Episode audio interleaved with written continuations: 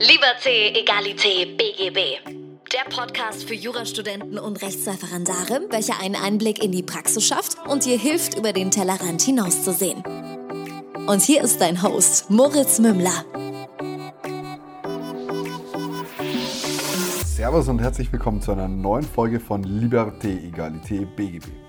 Das hier ist immer noch dein Lieblings-Jura-Podcast und heute geht es mit Boss Babe Bella darum, wie es eigentlich in Amerika ausschaut, wie ihr Weg dorthin war, was sie dort überhaupt versucht als Juristin zu erreichen und vieles mehr. Aber das wirst du gleich in der Folge selbst erfahren.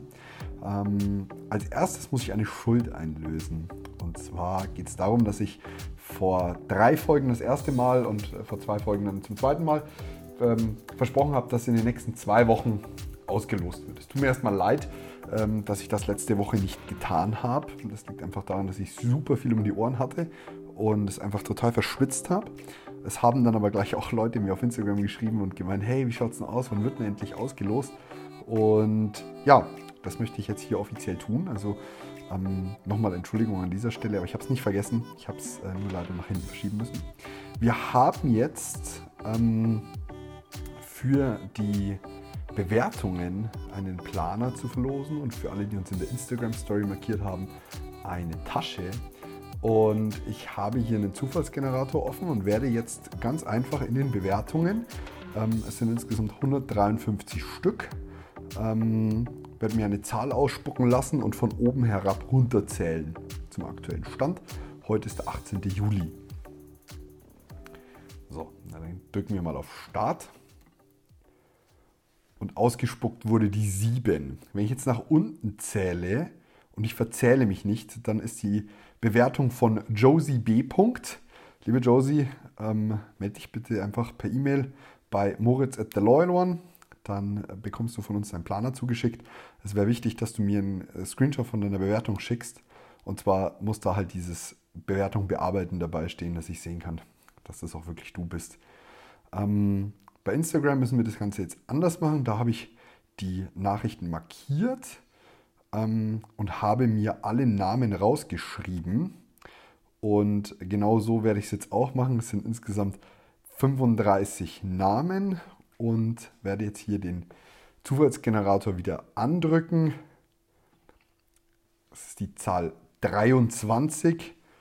Und wenn ich runterzähle, kommen wir raus bei Dani Reinhard Korver. So, lieber Dani, liebe Dani, ähm, bitte rühr dich bei uns, beziehungsweise ich werde einfach eine Nachricht schicken. Du hast eine Schönfelder Tasche nach Wahl gewonnen. In diesem Sinne, herzlichen Glückwunsch und ganz, ganz, ganz viel Spaß mit der Folge. Servus und herzlich willkommen zu einer neuen Folge von Liberté, Egalité, BGB. Mein Name ist immer noch Moritz Mümmler und ich habe heute eine ganz, ganz tolle Frau bei mir zu Gast. Das ist die Bella von Boss Babe Bella auf Instagram. Und wir werden heute mal so ein bisschen über das Thema sprechen, äh, amerikanische Arbeit als, als Jurist. Wie kommt man dorthin? Was hat man eigentlich für Hürden? Und was sind so die Unterschiede zu Deutschland? Bella, herzlich willkommen in meinem Podcast. Hallo, danke, dass ich hier sein darf. Ist ja ganz lustig, wir hören uns gerade. Du bist auch in Deutschland, glaube ich, in Berlin, wenn ich mich nicht ganz täusche, oder? Genau, wir sind jetzt äh, wieder in Deutschland für ein bisschen, äh, weil das Examen äh, verschoben wurde wegen Corona. Okay, ähm, erzähl mir doch mal so ein bisschen was ganz grob über deine Lebensvita. Also wie, wer, wer bist du? So eine fünf Minuten oder so ein zwei Minuten Überblick darüber, dass äh, der, der noch nie auf deinem Instagram-Account war, welchen man sich übrigens mal anschauen sollte, ähm, weiß, wer du bist. Ja, also ich habe äh, vor einiger Zeit das zweite Staatsexamen geschrieben in Berlin und ich habe meine Wahlstation in LA gemacht. Also ich wollte mhm. schon immer nach LA, ich liebe LA und dachte, ja, bewerbe ich mich einfach mal und ich wurde genommen. Und ich habe dann da meinen Freund kennengelernt und äh, ja, bin dann das Jahr drauf einfach mal rübergeflogen und dachte, ja, mal schauen, ich besuche ihn jetzt erstmal. Ähm, und äh, dann habe ich einfach angefangen, dann für das Examen ein bisschen verschoben. Ist jetzt im September oder Oktober, das ist noch nicht ganz raus. Und äh, der Plan ist, dann dort als Anwältin zu arbeiten. Cool. Ich muss ganz kurz zusammenfassen, weil du für eine Sekunde weg warst. Äh, du hast gesagt, dein Examen ist, glaube ich, äh, verschoben worden und ist im September und im Oktober, oder? Äh, genau, es ist noch nicht ganz raus. Es sollte eigentlich im Juli sein, aber jetzt wurde es erstmal auf September verschoben. Aber das ist auch noch nicht sicher wegen Corona. Jetzt verschieben sie es vielleicht auf Oktober. Ja, es ist leider noch keine Entscheidung raus. Äh, der äh, California Supreme Court will am 15. wahrscheinlich entscheiden. Ich hoffe, dann weiß ich auch mehr. Du berichtest immer, dass es sehr, sehr, sehr schwierig ist, dieses Bar-Examen. Ähm, erzähl mir mal ganz kurz, wofür brauche ich das? Was, was sind so die Voraussetzungen und was macht das Ganze eigentlich so schwierig? Weil ich meine, wenn du ein deutsches Staatsexamen hast, bist du ja schon gewohnt, einiges zu lernen und dich auch mit schwierigen Thematiken auseinanderzusetzen. Was macht das Ganze so schwer? Also das California Bar Exam ist quasi das zweite Staatsexamen hier. Mhm. Äh, das braucht man, um sich, um sich als Anwältin lassen zu können. Und das ist ein bisschen anders als hier bei uns. Also man schreibt keine ähm, Urteile oder so, sondern man hat Multiple Choice. Normalerweise sind es 200 Fragen und man hat pro Frage ungefähr 1,48 Zeit, also sich die Frage durchzulesen und dann die vier Antworten und sich zu entscheiden. Eine so, Minute 48 oder eine Sekunde 48? Eine Minute 48. Okay. man würde denken, und habe ich auch, bevor ich rübergegangen bin, äh, Multiple Choice ist ja einfach. Äh, ich hasse es. Jemand, der Urteile schreibt und Gutachten über Jahre geschrieben hat, wird ja wohl ein paar Multiple-Choice-Fragen beantworten können. So, ich finde es auch einfacher als jetzt, ähm, also ist ja vom Inhalt her. Das Problem ist, wenn du nicht Muttersprachler bist, äh, musst du natürlich erstmal dich da noch ein bisschen reinfuchsen und die Zeit und dass die Fragen natürlich so gestellt sind, die wollen dich in, in eine Falle locken und es ist einfach unheimlich viel zum Auswendiglernen. Es ist nicht wie hier, dass man dass es halt einfach so schwer ist zu verstehen und dass man sich erstmal reinfinden muss und ins, ins Rep gehen muss, um das zu verstehen, um da Dreiecksverhältnisse und äh, Hypotheken und alles.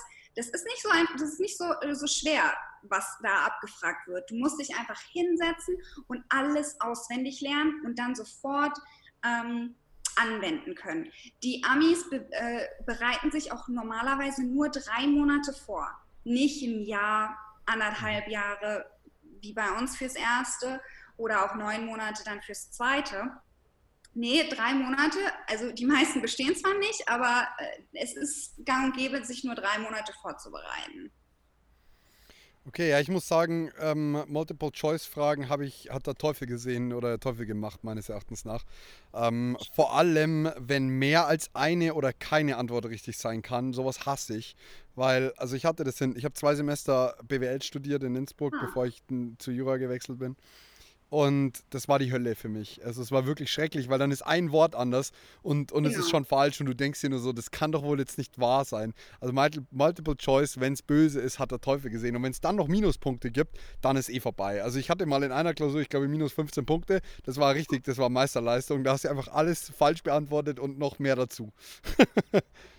Die Minuspunkte gibt es bei uns zum Glück nicht. Eine ist immer richtig, wobei manchmal dann sagen die ja, die beste Variante wäre die und die. Also so ganz richtig ist es nicht, aber die beste von den vieren wäre jetzt die.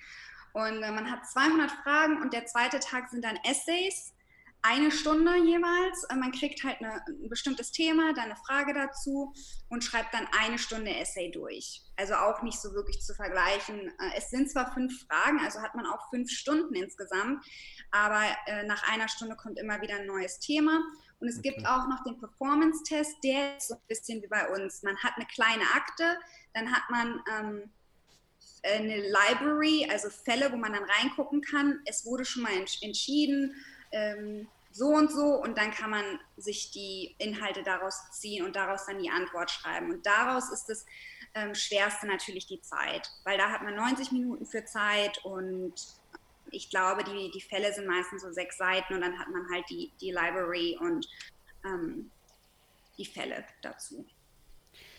Ja, ich stelle mir das tatsächlich relativ schwer vor. Was sind denn da so die Punkte, die du tatsächlich lernen musst? Also ich meine, es ist ja ein Case Law, das heißt, wirst du, musst, du, musst du irgendwelche Präzedenzfälle auswendig lernen und sagen, okay, in dem und dem Fall wurde das und das entschieden? Nee, das macht nämlich nur in der Law School. Da bin ich auch sehr froh drumherum. Kann das Bar-Examen bestehen, ohne einen Case äh, zu zitieren. Weil die Cases lernt man in, Law, in der Law School nicht nur, um die äh, Regeln, die man jetzt im Bar-Examen auswendig lernt, zu wissen, wo die herkommen. Also in der Law School lernt man, ah ja, in, in dem Case äh, A gegen B wurde dann das und das entschieden und die Regel dazu ist jetzt die. Und im, fürs Bar-Examen musst du nur noch die Regeln lernen. Aber es sind halt hunderte Regeln, die man einfach stur auswendig lernen muss, jeden Tag sich Es ist halt keine Systematik dahinter, gell? Du hast halt auf einmal diesen, diesen starken Punkt, den du in Deutschland gelernt hast, äh, mhm. einfach nicht mehr. Das fällt halt wahrscheinlich einfach blank weg ja, es ist einfach nur noch auswendig lernen. Äh, es ist angenehm, dass nicht so, so krass ist, äh, ich mich jetzt nicht hinsetzen muss und mir denke, oh Mann, das ist so schwer, das verstehe ich nicht. Was machen die da jetzt überhaupt? Wer gegen wen? Und nee, es sind meistens zwei Personenverhältnisse. Ähm, der eine fährt den anderen an und ähm, ja, dann gibt es die Regel dazu und fertig. Ich meine, wenn man nur eine Stunde Zeit hat, kann man ja auch nicht so viel dazu schreiben. Und wenn man äh, nur eine Minute 48 Zeit hat, um die richtige Antwort rauszufinden, ja, dann, dann noch weniger. Es geht einfach nur darum, das alles in den Kopf zu kriegen, dann richtig anzuwenden und ja, sich in die Sprache reinzudenken. Und mhm. äh, ja, also es ist einfach sehr, sehr viel. Ich habe einen Online-Repetition. Äh, Repetitoriumskurs und da bin ich auch noch nicht mal ganz durch, geschweige denn die ganzen Fragen schon beantwortet zu haben. Man hat, glaube ich, pro äh, Kurs 2000 Fragen. Wow. Ich habe, okay. glaube ich, 8, 800 oder so jetzt erst beantwortet, weil das kostet Zeit. Wenn man eine Frage falsch beantwortet, soll man sich natürlich ähm, dann die Lösung anschauen und die Regeln dazu nochmal anschauen und dann noch eine Frage dazu machen. Deswegen nimmt es so viel Zeit in Anspruch. Ja, aber ich hoffe, dass bis September oder Oktober, dass ich dann durch bin mit allem. Und wie, was ist denn so dein Plan für die Zukunft? Wenn du jetzt dieses Bar-Examen bestehst, ähm, wirst du ja wahrscheinlich als Anwältin in Amerika tätig sein oder in Kalifornien in dem Fall. Wenn ich mir jetzt aber überlege, dass du sagst, du hast ja mit dem Rechtssystem so bisher eigentlich nichts zu tun gehabt, außer dass du jetzt die Regeln auswendig gelernt hast, wie, wie stellst du dir das vor? Also was ist, der, was ist irgendwie der Plan dahinter und wie kann ich mir dann deine künftige Arbeit vorstellen?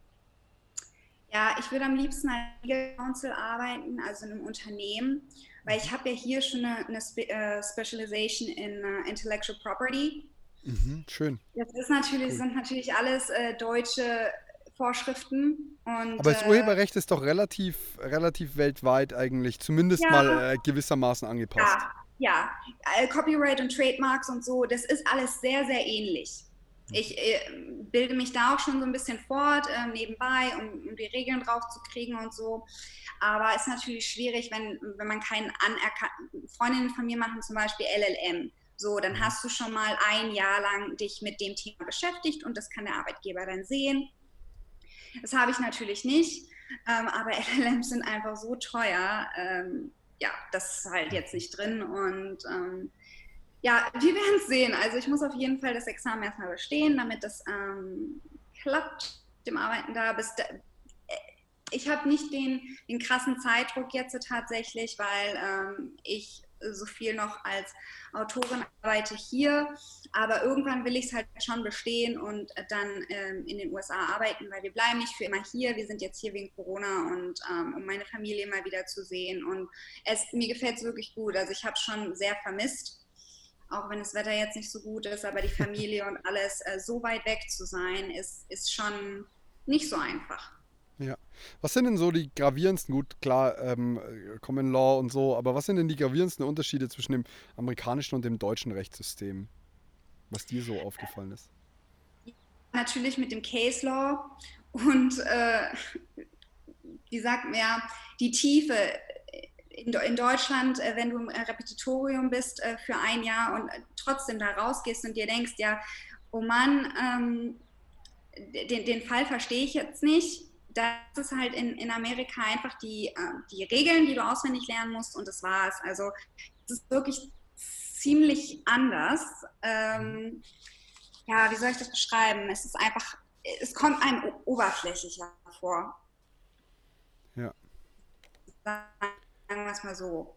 man, man lernt einfach was auswendig und, und wendet es dann an. Die, die Themen sind tatsächlich sehr, ähm, sehr ähnlich ähm, die abgeprüft werden, also äh, Zivilprozessrecht, Strafprozessrecht und alles. Das Klassische ähm, halt, gell, was halt genau kommt. So. Genau, genau, genau. Ähm, unerlaubte Handlungen kommen ganz viel rein, Contracts, ähm, also Verträge. Deswegen in, in manchen Bereichen, zum Beispiel bei ähm, den unerlaubten Handlungen, ist ganz viel ähnlich wie bei uns. Und deswegen komme ich da auch viel schneller durch. Oder ähm, Straftaten, wobei, klar, Mord und Totschlag regeln die anders. Äh, äh, Körperverletzungen, die haben jetzt nicht ähm, gefährliche Körperverletzungen oder so, sondern die regeln das alles ein bisschen anders. Das, alles, das wird nur quasi Battery, also Körperverletzung, ähm, abgefragt und nicht prüft man jetzt ganz genau, was passiert ist, sondern du hast einen viel einfacheren Fall, äh, der viel kürzer ist und ähm, ja, viel weniger Inhalt hat. Mhm. Ich habe mal ähm, also man muss dazu sagen, ich habe ein Jahr in Kanada meine Schule gemacht und habe ein paar kanadische Freunde und dann hatte ich mal einen ziemlichen Ärger mit Apple, weil die was abgerechnet haben, was eigentlich so hätte nicht sein dürfen und so weiter. Und dann habe ich nur mit denen besprochen gehabt und hatte gemeint, ja, es kann nicht sein, dass ich die verklagen muss. Und dann die so, hey, wie, you're gonna sue Apple? Und ich nur so, ja, ja, natürlich. Also in, in Deutschland geht es halt ganz gut. Und äh, da, das war so der erste Moment, wo mir bewusst geworden ist, dass das halt in Amerika gegebenenfalls keine, oder Kanada keine so gute Idee ist, irgendwie jemanden, der halt Millionen, Millionen, Milliarden und Billionen rumliegen hat, äh, zu mhm. verklagen, weil die, die dich halt gegebenenfalls einfach durch die schiere Menge des mhm. Geldes schon fertig machen können. Ähm, wie, wie steht es denn darum? Also was ist denn da dran, so dieses klassische, der Ami, wenn er genug Geld hat, klagt er seinen Nachbarn aus dem Haus raus? Ja, da muss ich leider sagen, in Amerika, ähm, wenn du viel Geld hast und dir die gute Anwälte leisten, das ist krasser als hier, weil ähm, die zögern das halt einfach so lange raus, weil ähm, es gibt Positions ähm, und also Fragungen quasi. Und ähm, klar, da, das lernt man alles im Zivilprozessrecht zum Beispiel. Es sind ähm, äh, beschränkt. Man kann jetzt nur 25 oder so zum Beispiel in, in, in gewissen Fällen äh, nachfragen, aber die können so viel anfordern, ähm, was du dann noch beibringen musst und kann Jahre dauern.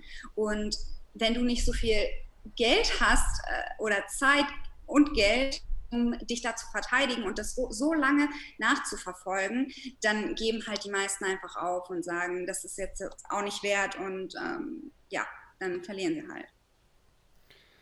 Ja, das war so auch ein bisschen das, was ich diesbezüglich mitbekommen habe. Ähm, mich würde noch so ein bisschen interessieren, wieso Kalifornien? Also das hat hm. natürlich jetzt mit dem Jura-Teil nichts zu sagen. Ich, ich verstehe es ehrlich gesagt, weil ich vor drei Monaten das erste Mal dort war. Wir sind zurückgereist, als, als Trump den Travel Ban ausgerufen hat. Ähm, ja. Und es war, es war ziemlich, ziemlich schön und ziemlich cool. Aber was gefällt dir an LA besonders? Hm. Wir haben ja tatsächlich ein halbes Jahr in San Francisco erst gewohnt. War ich, war das Mir hat super ja, gefallen. Viele, viele lieben San Francisco. Ich mag es aber überhaupt nicht. Ich, ich konnte es nicht ausstehen, weil du hast immer Wind, es ist immer relativ kalt.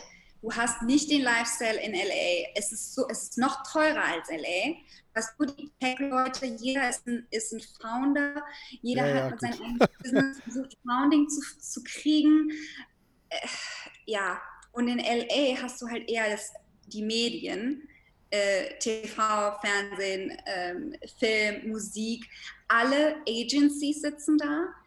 Ähm, wenn man als Legal Counsel für für ein Medienunternehmen äh, arbeiten will, dann ist LA halt einfach der beste Platz.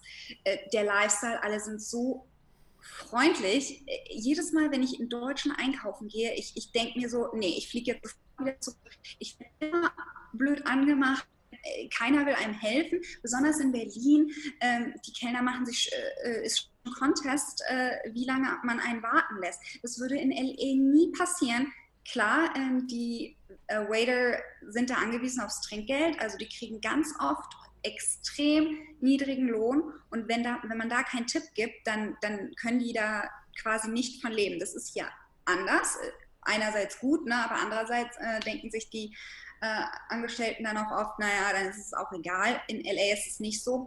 Viele sagen, ja, LA ist so fake. Ähm, stimmt einerseits, äh, aber läufst natürlich den ganzen Tag äh, durch die Gegend, alle suchen äh, zu dir, du kriegst Komplimente, ähm, du kannst laufen gehen, immer am Strand, in der Sonne. Es ist, es ist einfach der Lifestyle. Äh, San Diego gefällt mir auch gut, aber da gibt es halt keine, keine Jobs so richtig. Und mhm. deswegen ähm, viele, die auch lieber in San Diego ähm, leben wollen würden, pendeln oder ähm, leben halt den Großteil des Jahres in LA, weil da die Jobs sind. Mhm. Und ähm, ja, klar hat LA auch seine Nachteile, besonders den Traffic, ja, die Oberflächlichkeit.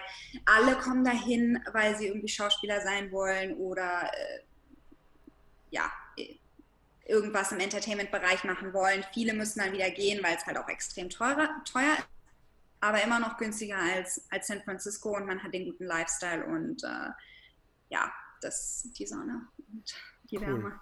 Nee, sehr, sehr cool. Also, ähm, das kann ich so unterschreiben. Ich war ziemlich schockiert, wie allein die Lebenshaltungskosten. Wir waren zum Glück in San Francisco bei einem Freund von mir untergekommen, der da tatsächlich ein Startup hat ähm, und das auch sehr, sehr gut läuft. Äh, der war dann in so einer total verrückten Wohnung im 35. Stockwerk direkt vor der Oakland Bridge. Also wirklich Creme de la Creme, was die Wohnung angeht. Ich habe auch mal gefragt, was die kostet. Das, da kriegst du in Deutschland schon ein Auto dafür im Monat. Äh, und das war ziemlich verrückt. Das hat mir auch alle Latschen ausgezogen, aber alleine dort irgendwie sich einen Kaffee zu holen und einen Donut und du bist halt irgendwie 15 Dollar los und hast halt hast dich umgeguckt und dachte so, warte mal, war das gerade alles aus Gold? Also das stimmt schon. Äh, die Lebenshaltungskosten sind schon extrem. Aber ich kann das verstehen. Äh, und letztlich muss ich sagen, diese mangelnde Freundlichkeit im Service stört mich auch ein bisschen in Deutschland. Diese Offenheit, die die Nordamerikaner haben, habe ich selber auch kennengelernt, muss ich aber persönlich sagen, bin ich immer nicht so ganz der Fan davon, weil in Deutschland eher, wenn jemand sagt, er macht es, da kann sich eher darauf verlassen, als irgendwie bei den Amis. Ja. Du musst halt wissen, du solltest halt beides nicht verwechseln irgendwie. Du musst halt wissen, wenn du in Deutschland bist, gilt das und das und wenn du in Amerika bist, gilt das und das und dann kannst du dich auch auf beides super einstellen. Definitiv. Äh, in Amerika, es wird viel gesagt, besonders in LA. Man muss einfach wissen, äh, dass man davon, von dem, was einem versprochen wird, erstmal nochmal ganz viel abziehen muss, damit man dann auf die Realität kommt. Und hier wird einem einfach, ja, ganz klar gesagt, was Sache ist. Und besonders wenn man äh, in der Behörde arbeitet, ähm, ja, ich weiß nicht, äh, sobald man da reinkommt, ist es immer irgendwie so für mich, äh, ja, macht mich ein bisschen äh, depressiv, der ganze ja, ja, ähm, Lifestyle da. Ähm, ja. Es ich gibt hier noch ein bisschen, ja? Es gibt hier bestimmt auch äh, super Möglichkeiten äh, zu arbeiten und alles. Und ähm, wir können uns auch vorstellen, längerfristig, also langfristig dann nach Deutschland zu ziehen, weil ich habe ja den, den äh, Fachanwalt für gewerblichen Rechtsschutz gemacht und ähm, ich muss irgendwann die Fälle dafür auch nochmal machen, weil sonst ja, äh, geht der weg. Und äh, deswegen bilde ich mich da jedes Jahr fort, damit mir das nicht aberkannt wird. Und äh, wenn, wenn ich denken würde, wir würden nie zurückkommen, dann könnten, würde ich den einfach sausen lassen. Ja, Bringt ja auch nichts, einen deutschen Fachanwalt für Urheberrecht oder Medienrecht oder wie auch immer zu haben. Genau, genau. Und deswegen äh, bilde ich mich da immer fort. Und wer weiß, in fünf Jahren ähm, ziehen wir dann hierher oder wer, wer, weiß auch, wie sich das mit Corona entwickelt, wie sich die politische Lage entwickelt. Ähm, das ist alles wir sind gerade froh, dass wir hier sind. Äh, das glaube ich dir. Also ich muss sagen, der besagte Freund von mir hat, ähm, als wir dort waren, Amerika noch in den Himmel gelobt und wie auch immer und hier und da. Ja. Und dann habe ich irgendwann gemeint, so, ey, warte mal, du hockst jetzt auch hier, bist gerade noch pünktlich heimgekommen. Ähm, mhm. Wie in Amerika haben sie irgendwie jede Woche drei Millionen neue Arbeitslose. Ähm, haben über Nacht jetzt auf einmal äh, Sozialhilfe eingeführt, wo ich genau. mir auch gedacht habe, äh, schwierig, äh, hat es vorher halt gar nicht gegeben.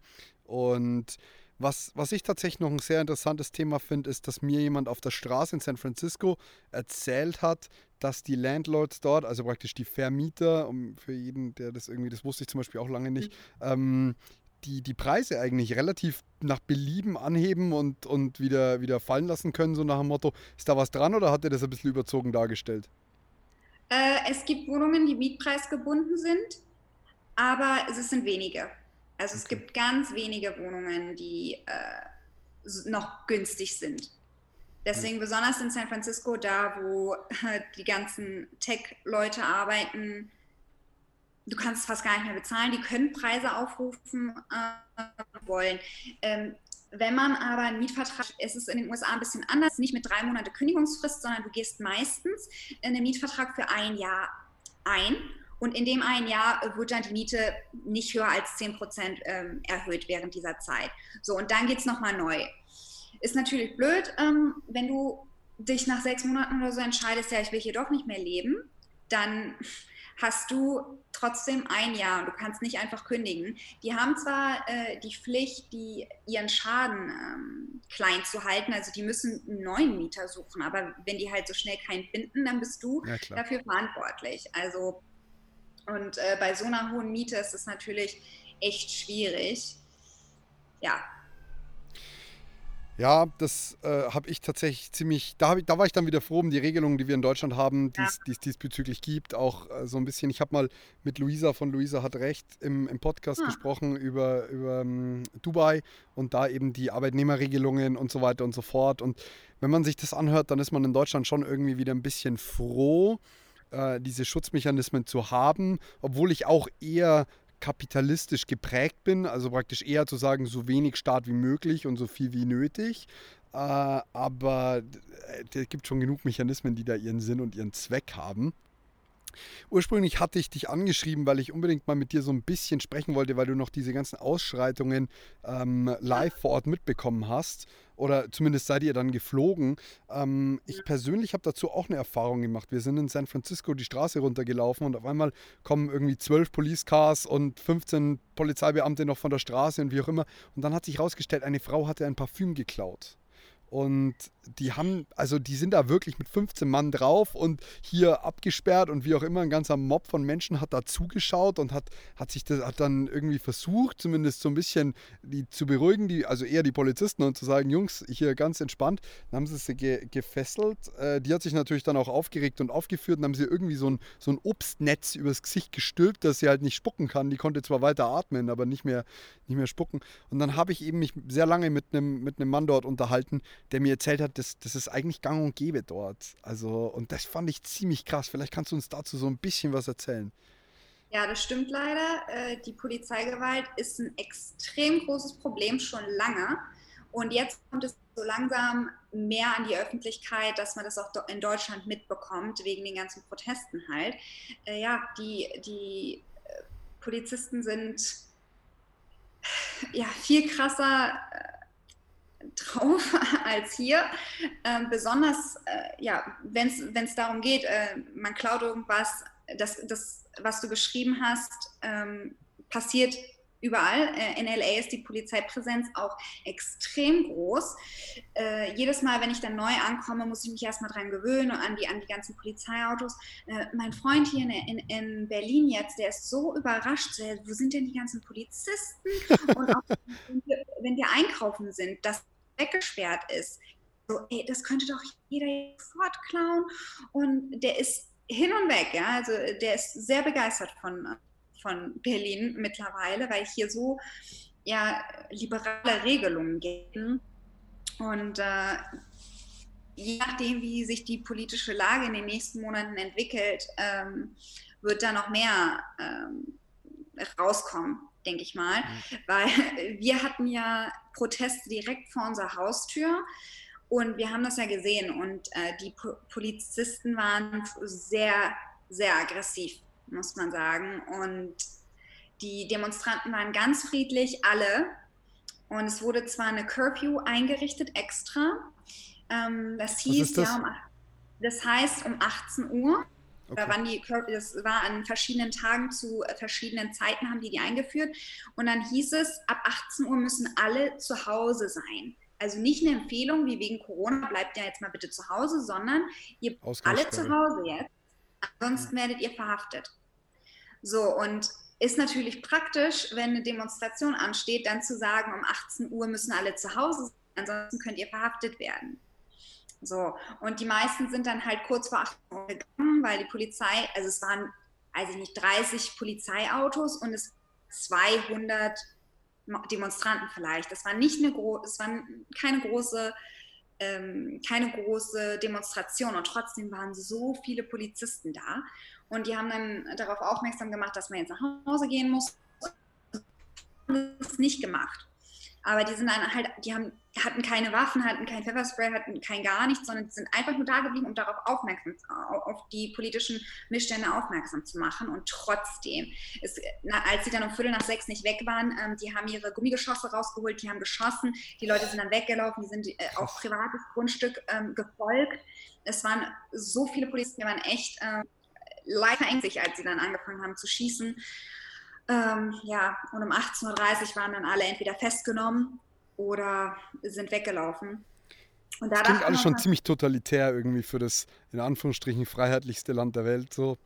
Ja, äh, ich sage mir auch immer, also hier hat man mehr, mehr Freiheiten. Ähm, klar, ich würde hier auch keine Straftaten begehen, aber in den USA erst recht nicht. Weil wenn man da in den falschen gerät, dann hat man wirklich Probleme. Und äh, ja. ja. Mein Papa hat dazu immer Folgendes gesagt. Ähm, er meinte immer in Deutschland, wenn du von der Polizei angehalten wirst, dann schnallst du dich am besten ab und steigst aus. Und in mhm. Amerika solltest du das tunlichst unterlassen. Also da solltest du einfach deine Hände aufs Lenkrad legen, Hände da liegen lassen und einfach Fenster runter, so nach dem Motto und warten, bis die kommen und im Idealfall einfach nicht aussteigen. Gut, das, äh, ob das jetzt immer noch so ist, weiß ich nicht, aber so ein, es steigt, zeigt so ein bisschen das Ganze. In Deutschland steigst du aus, gehst in den Dialog mit der Polizei, schaust, worum geht es hier gerade, weil in Amerika wartest du einfach, bis du angesprochen wirst und, und, und rührst dich am besten nicht irgendwie. Ja, also ähm, ich wurde schon mal angehalten und die waren ganz, ganz nett zu mir und, und ähm, ne, aber das kommt halt drauf an. Ja, jetzt muss man dazu sagen, dass du eine blonde, wirklich hübsche Frau genau. bist, während ähm, wenn jetzt äh, irgendwie ein farbiger angehalten wird oder dann schaut es halt ja. nochmal anders aus, gell? Ja, das ist, das ist leider so und es ist auch äh, überall bekannt, aber trotzdem äh, gehen ganz viele immer noch davon aus und sagen, ja, der hat sich verdächtig verhalten oder äh, die Polizei muss sich ja auch nur schützen. Aber da mittlerweile so viel auch getaped wird und es dann im Internet landet, sieht man ja, dass ganz oft äh, haben die sich nicht verdächtig verhalten, sondern äh, sogar noch gesagt, ja, hallo, ich, ich habe nichts, ich habe nichts dabei, alles gut. Ja. Trotzdem, die, die, die Polizisten sind leider wirklich aggressiv und ähm, ja, sind darauf ja, das, deswegen fand ich es auch so ein bisschen schwierig, wenn du in, in Deutschland so, also ich, ich, ich, sehe es immer ein bisschen differenziert, wenn in Deutschland diese Videos von deutscher Polizeigewalt auftauchen, bin ich erstmal so, dass ich ja. sage, ich hätte gern das ganze Video gesehen. Ähm, bei, bei den Amis schaut es dann schon ein bisschen anders aus, da bin ich dann so, dass ich sage, okay, ein Schnipsel reicht mir vielleicht eher.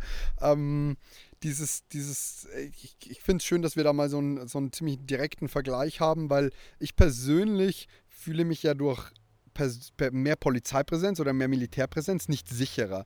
Also ich war in Ländern, wo wirklich an jedem Supermarkt ein Militär stand, wo im Bus ein Militär saß, ähm, in Ägypten zu seiner Zeit, seiner Zeit, das klingt so, als wäre ich so alt, nein, ähm, oder, oder im Libanon war ich, da, da, das war übel, da wurdest du auf Bomben kontrolliert in dem Moment, wo du in den Supermarkt rein bist. Da fühle ich mich in Deutschland schon sehr, sehr sicher. Ähm, ja, ich, ich, auch. Es ist ein unangenehmes Gefühl. Ähm, und den Vergleich jetzt zu haben, Deswegen, weil die Situation da halt gerade so eskaliert mit der politischen Lage und mit Corona, da haben wir gesagt, okay, ähm, Berlin ist auch ganz schön, äh, fliegen wir mal. Ich, ich, würde tatsächlich noch ein bisschen, weil ich glaube, du hast einen sehr objektiven Blick äh, auf, auf, auf das Ganze, würde ich von dir so ein bisschen gerne hören, wie denn die politische Situation vor Ort war. Ähm, was, was mich immer so ein bisschen stört, ist, wir bekommen die, die Informationen, die wir erhalten, halt immer durch einen Filter. Wir bekommen ja, ja. immer durch den, den Filter der, der, der ARD oder des ZDF oder wie auch immer der Tageszeitungen, bekommen wir den Filter, Trump war im Ku Klux Klan. Keine Ahnung, jetzt mal diese, diese, diese Schlagzeilen. Und da muss ich sagen, ich tue mich damit ein bisschen schwierig. Ich sage nicht, Medien an sich sind schlecht. Ich sage nicht Fake News. Ich, ich versuche nur so ein bisschen zu sagen, äh, es, es ist immer ein bisschen gefiltert, was ankommt. Was war denn so deine ähm, Empfindung? Wie, wie steht Amerika da? Was, was haben, so, wie, wie, wie hast du es empfunden? Ja, ich äh, in LA habe ich tatsächlich immer ähm, deutsche Nachrichten geguckt, äh, heute Journal und so, und nicht die amerikanischen Nachrichten. Ich habe mich immer bei Twitter informiert und ähm, leider sagen, äh, es ist größtenteils so, wie es dargestellt wird. Okay. Oder noch schlimmer weil was, wenn man ihm folgt, äh, bei Twitter zum Beispiel, äh, dann sieht man, was er schreibt. Und er postet äh, White Supremacy äh, Videos und ähm, ne, jetzt die ganzen ähm, Regelungen, die er gegen ähm, Foreign Students zum Beispiel oder für H1B-Leute, äh, hochqualifizierte Leute, die sollen alle raus. Äh, Sag mir mal ja, noch ganz kurz, was H1B ist, bitte. Äh, genau, das äh, ist, was du kriegen würdest als hochqualifizierter ähm, äh, Engineer zum Beispiel. Das Visum, finden, oder? Das ein Visum. Ähm, wenn die keinen finden in Amerika, der das machen kann, zum Beispiel der jetzt ähm, super Coding kann und noch eine Fremdsprache dazu, die äh, ja, ja.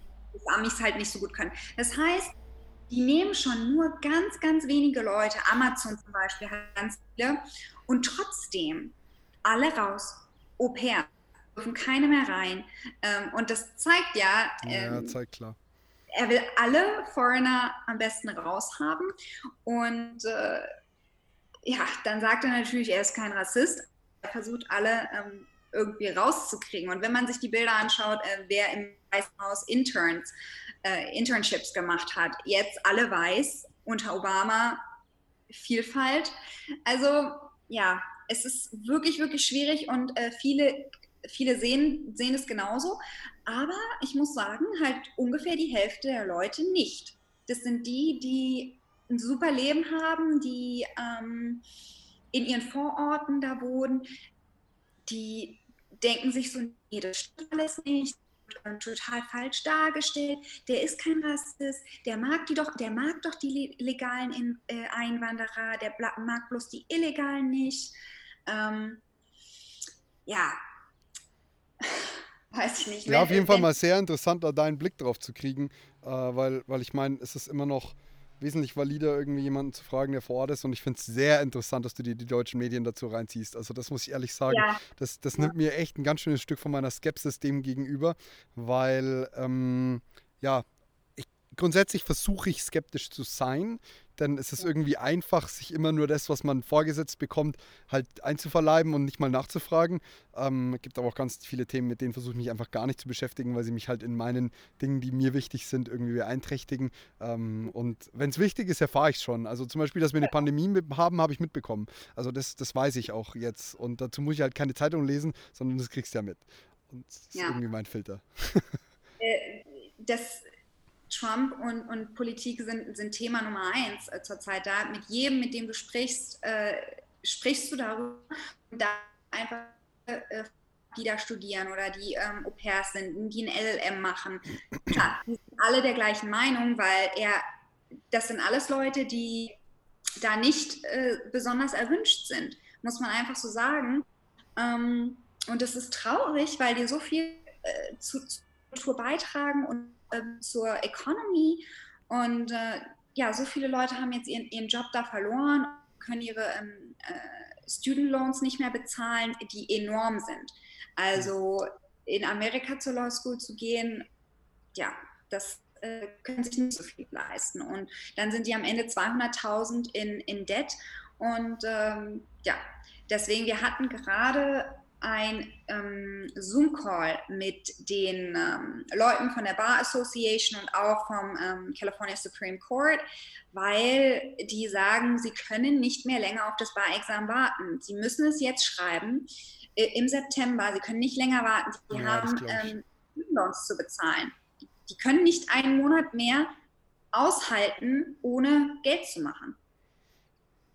Ja, das ist halt wieder diese üble Situation, wo du sagst, ohne dass du selbst arbeitest oder ohne dass du halt irgendwie für deinen Lebensunterhalt aktiv sorgst, und das kannst du ja unter Umständen einfach noch nicht, wenn du noch nicht dort arbeiten darfst so richtig, dann ist das Ganze relativ schwierig. Und wie gesagt, ähm, wenn ich mir so die Preise der Wohnungen anschaue, dann wundert mich das nicht mehr, weil äh, so ein normales One-Bedroom-Apartment kostet halt irgendwie dreieinhalbtausend Dollar im Monat. So, also Kommt halt auf die Lage wieder drauf an, aber es ist schon echt, echt, ja. echt heavy. Also muss man ja. dazu sagen.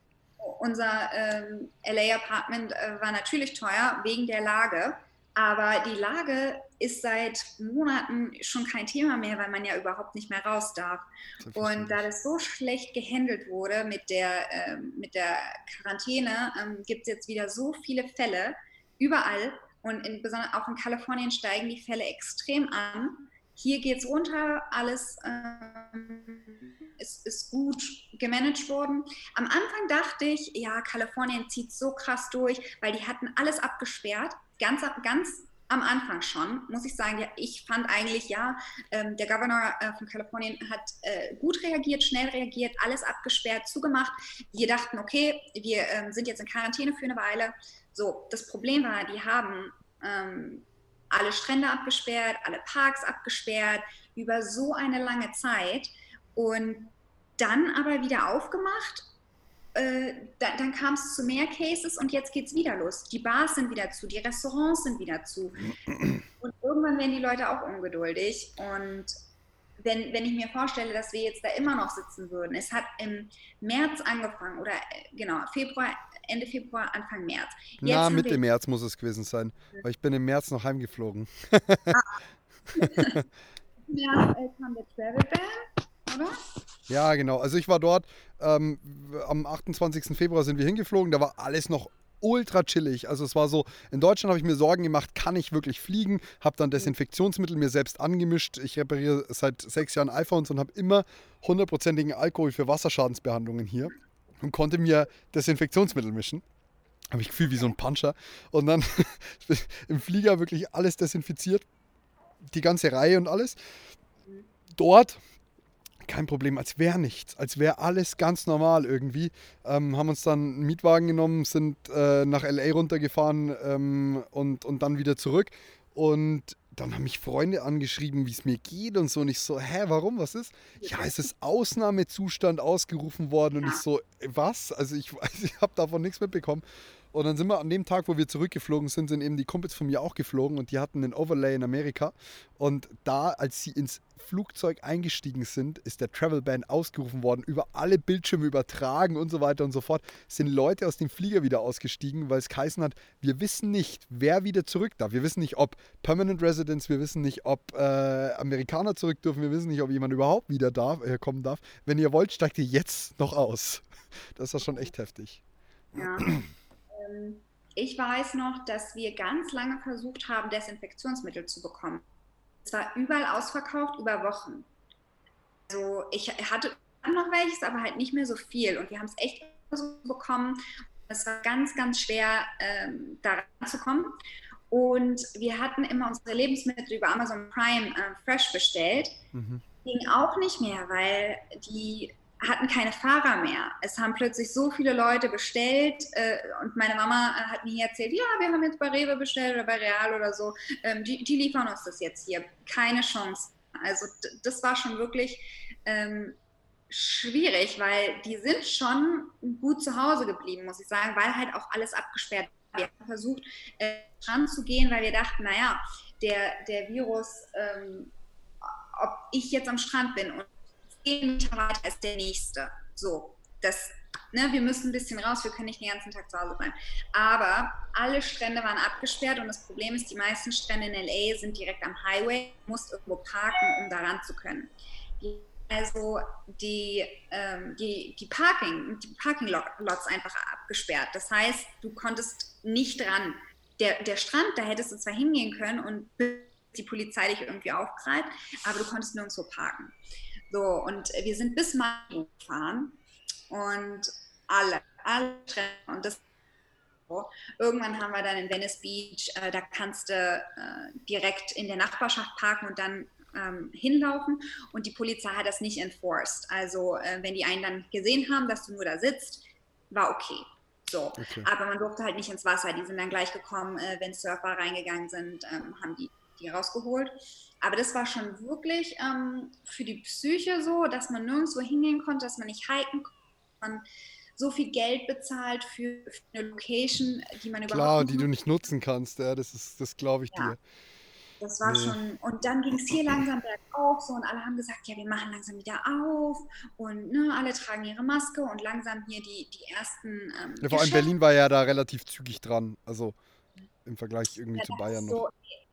Die das alle wieder aufmachen und bei uns wird es immer verlängert, verlängert, verlängert. Besonders LA, weil da halt einfach so viele Menschen sind.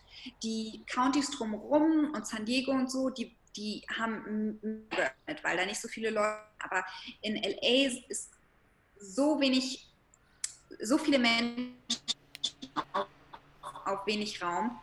Da, da ging es halt einfach nicht. Und die Leute werden jetzt immer ähm, wütender, weil jetzt ist es Mitte Juli und jetzt, soll, jetzt wird wieder alles geschlossen. Und die, die ähm, Business Owner, die haben ja, halt natürlich. ein Problem, weil es gibt zwar jetzt dieses ähm, Arbeitslosengeld und manche machen tatsächlich mehr Geld jetzt, als sie vorher verdient haben, weil äh, teilweise wird, werden 110 Prozent ausgezahlt, Arbeitslosengeld so.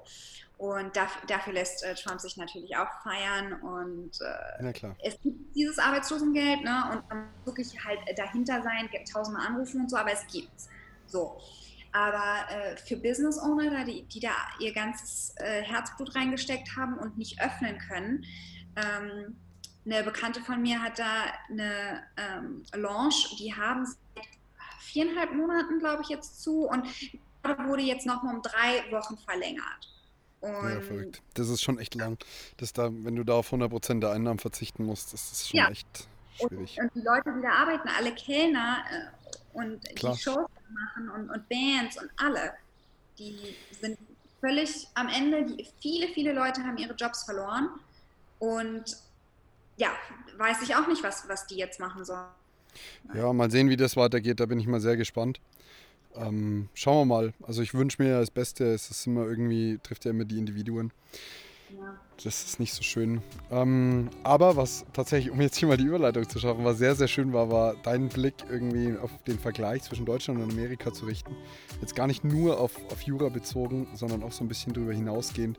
Ähm, es war wirklich, wirklich interessant und ich freue mich ganz sehr drüber. Ich, ich, ich kriege immer die Sätze nicht auf die Reihe, wenn ich will immer sagen ganz doll oder ich freue mich sehr und deswegen sage ich immer, ich freue mich, ist ja wurscht, jedenfalls freue ich mich, äh, wenn ich deine Story weiterhin auf Instagram verfolgen kann und wir sehen, wie dein Barexamen laufen wird und so weiter und so fort. Daher ähm, vielen, vielen Dank, dass du dir Zeit genommen hast, Bella und äh, bis bald. Hey, tschüss. Ciao.